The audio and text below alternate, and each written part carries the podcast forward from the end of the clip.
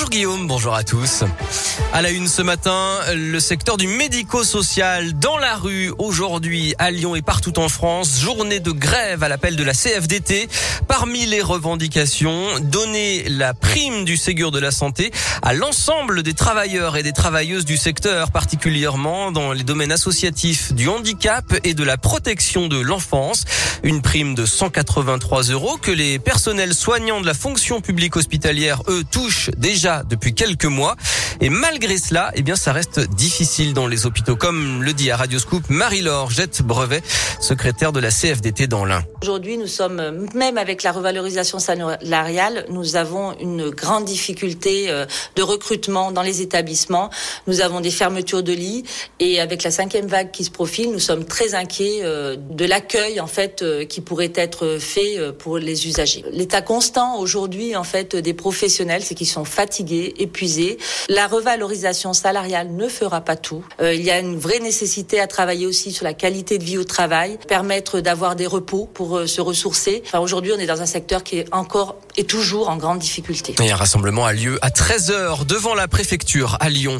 Dans l'actu également, le procès de deux Dalton hier en comparution immédiate à Lyon a été renvoyé. L'un des prévenus a refusé de sortir de sa cellule.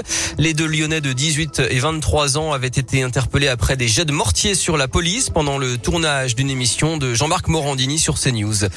Un an de prison avec sursis requis hier contre deux Stéphanois de 38 et 52 ans. Ils avaient provoqué un mouvement de panique en criant à la Dans un hypermarché de Saint-Etienne en juin 2020. En 2016, l'un d'eux avait déjà semé la panique et entraîné l'évacuation d'une église à Lyon. Le jugement est attendu le 20 décembre. À Lyon, où l'école Johannes Masset dans le 9e arrondissement va être occupée à partir de ce soir par deux familles sans abri avec six enfants, dont un bébé d'un an, d'après le collectif Jamais sans toit. Une troisième devrait arriver dans les prochains jours. En bref, en France, jour J pour Éric Zemmour, le polémiste d'extrême droite de 63 ans, condamné en 2011 pour provocation à la discrimination raciale, va annoncer sa candidature à l'élection présidentielle ce midi, selon son entourage. 46 ans après sa mort, Joséphine Baker, elle entre au Panthéon aujourd'hui, artiste de musical mais aussi résistante et militante antiraciste. Le procès en appel de l'emploi présumé fictif de Pénélope Fillon, le parquet a requis un an de prison ferme et 375 000 euros d'amende hier soir à l'encontre de son mari François, l'ancien premier ministre. Le procès doit se terminer aujourd'hui. Et puis une enquête ouverte contre Pierre Ménès, l'ancien chroniqueur vedette de Canal+, soupçonné d'avoir agressé sexuellement une hôtesse pendant un match de Ligue 1. Il nie les faits.